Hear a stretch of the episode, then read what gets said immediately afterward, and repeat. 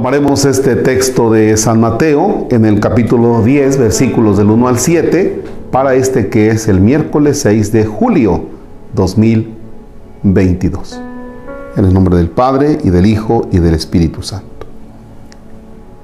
Jesús llamó a sus doce discípulos y les dio poder sobre los espíritus impuros para expulsarlos y para curar toda clase de enfermedades y dolencias.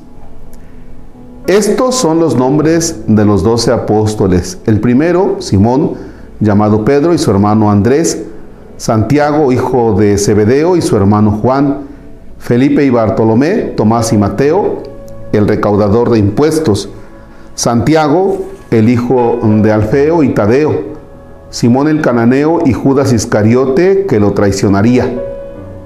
A estos doce los envió a misionar con las instrucciones siguientes. No vayan a tierras de paganos ni entren en pueblos de samaritanos. Diríjanse más bien a las ovejas perdidas del pueblo de Israel. A lo largo del camino, proclamen, el reino de los cielos está ahora cerca. Palabra del Señor. Gloria a ti, Señor Jesús. Estos son los nombres dice, de los apóstoles, personas concretas, personas que van a ir a anunciar el reino. Y termina el texto diciendo a los que se encuentren por el camino, díganles que el reino de Dios está cerca. Bien, pues se ha dedicado este video a los seminaristas que hace unos días estuvieron con nosotros en la zona del Encinar, de la parroquia de San Isidro Labradores del Encinar.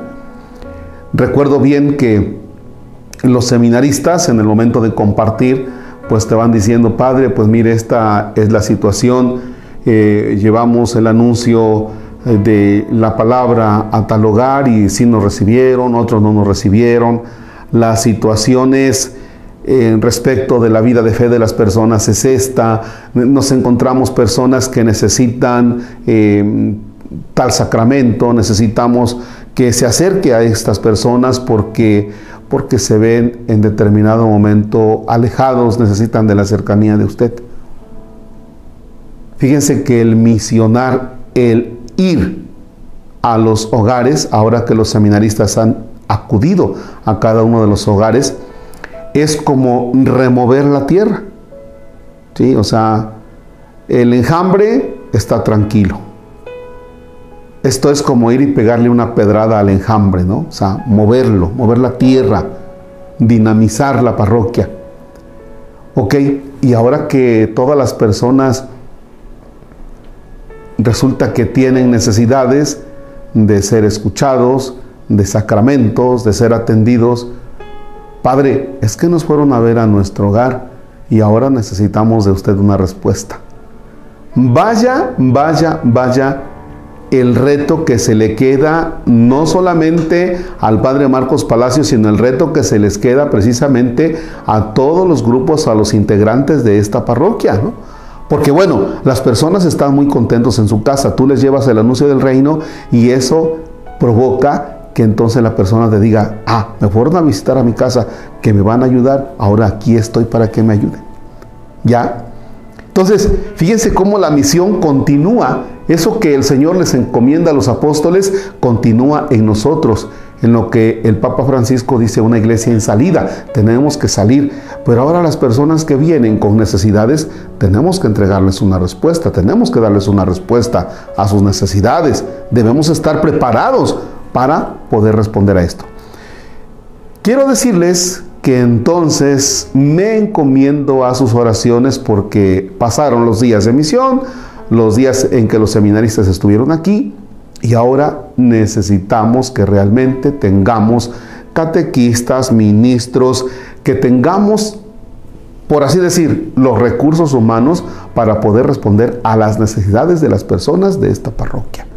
No nada más es ir y misionar, sino ahora estar preparados para las necesidades que las personas te van a decir. Estas son mis necesidades respecto de los sacramentos, respecto de la vida de fe, Ahora ayúdeme, Padre. Ahí está el reto. Gracias.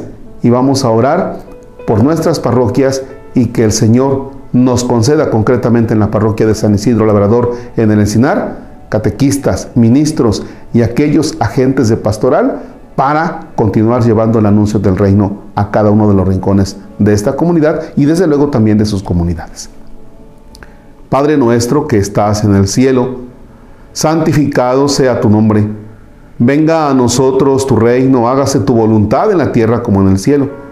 Danos hoy nuestro pan de cada día, perdona nuestras ofensas como también nosotros perdonamos a los que nos ofenden no nos dejes caer en tentación y líbranos del mal.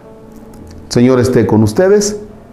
La bendición de Dios Todopoderoso, Padre, Hijo y Espíritu Santo descienda sobre ustedes y permanezca para siempre. El Señor es nuestro gozo, podemos estar en paz. Demos gracias a Dios. Excelente miércoles.